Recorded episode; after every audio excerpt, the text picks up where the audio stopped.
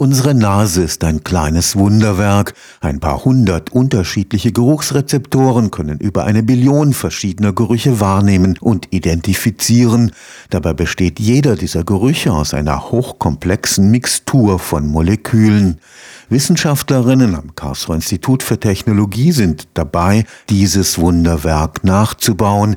Bauteile aus Mobiltelefonen dienen dabei als Sensoren. Ziel ist eine elektronische Nase im handlichen Format, mit der am Ende vielleicht sogar der Geruch von Corona-Infizierten zuverlässig identifiziert werden kann. Bisher ist die chemische Identifikation von Gerüchen sehr aufwendig. Man benutzt sogenannte Massenspektrometer in der Größe eines Kühlschranks, die man praktisch nicht transportieren kann. Ziel unserer Arbeiten war eben ein bisschen auch nach dem Vorbild der menschlichen Nase oder der tierischen Nase, Tiere sind ja manchmal noch besser als wir, etwas aufzubauen, was billig ist, was transportabel ist, was man in die Hosentasche stecken kann. Professor Christoph Wöll ist Materialwissenschaftler am Karlsruher Institut für Technologie. Als Geruchs Sensoren der elektronischen Nase werden Bauteile verwandt, die im Handy die genaue Einstellung der Empfangsfrequenzen ermöglichen. Diese Quarzkristalle sind im Prinzip ein kleines Stück Material, was zu Schwingungen angeregt wird. Das kann man sehr billig, sehr effizient machen. Also das schwingt sozusagen vor sich hin wie eine Stimmgabel. Also die Musiker unter uns wissen, wie man eine Stimmgabel einsetzt. Und wenn jetzt auf dieser Stimmgabel ein Gewicht abgelagert wird, also wenn man da, sagen wir mal, profanen Kaugummi dran klebt, dann ändert sich die Frequenz ein bisschen. Und unsere Geräte, diese Quarzkristalle, die wir einsetzen, die sind so sensitiv, dass die merken, wenn einzelne Duftmoleküle sich sozusagen auf die Sensormaterialien draufsetzen. Im Prinzip ist das eine Waage. Ein einzelnes Duftmolekül legt sich auf die Waage drauf und das messen wir. In einem ersten Schritt wurde die elektronische Nase nur mit einigen wenigen Sensoren ausgestattet. Der Botanische Garten stellte verschiedene Arten der Minzpflanze zur Verfügung.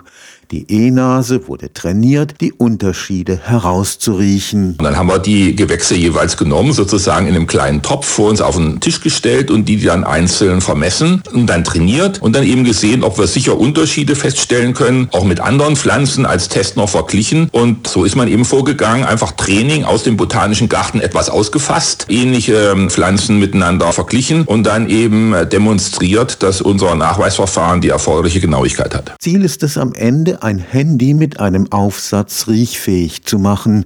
Die elektronische Nase könnte so universell eingesetzt werden. Durch die Presse geht ja hin und wieder die Meldung, dass Hunde Corona erschnüffeln können. Also die zuverlässige Detektion von Geruchsstoffen, auch die vom Menschen abgesondert wird, also über den Schweiß oder direkt aus dem Atem. Da ist eine Menge Information drin, an die man im Prinzip rankommen kann mit sehr aufwendiger Massenspektrometrie. Die kommt aber teilweise auch an ihre Nachweisgrenzen. Das ist also auch ein Entwicklungspotenzial. Allerdings Allerdings jetzt nicht in der nächsten Stufe, sondern vielleicht in der übernächsten und drittnächsten Stufe. Möglich wurde die elektronische Nase durch Entwicklungen im Bereich der künstlichen Intelligenz und in den Materialwissenschaften. Viele Leute denken, alle Materialien wären schon im Wesentlichen erforscht. Das ist nicht so. Es gibt noch viel, viel, viel mehr Materialien, als wir uns vorstellen können. Und gerade hier dieser Bereich in der Sensorik ist also ein äh, konkreter Punkt, wo wir diese neue Ära in der Materialforschung auch einleiten können und dann eben zusammen mit Methoden der künstlichen Intelligenz dann dazu benutzen können, wirklich Probleme, die die Menschheit hat, zu lösen. Der Raum der Materialien ist längst nicht ausgereizt. Hier ist ein riesiges Potenzial in der Zukunft.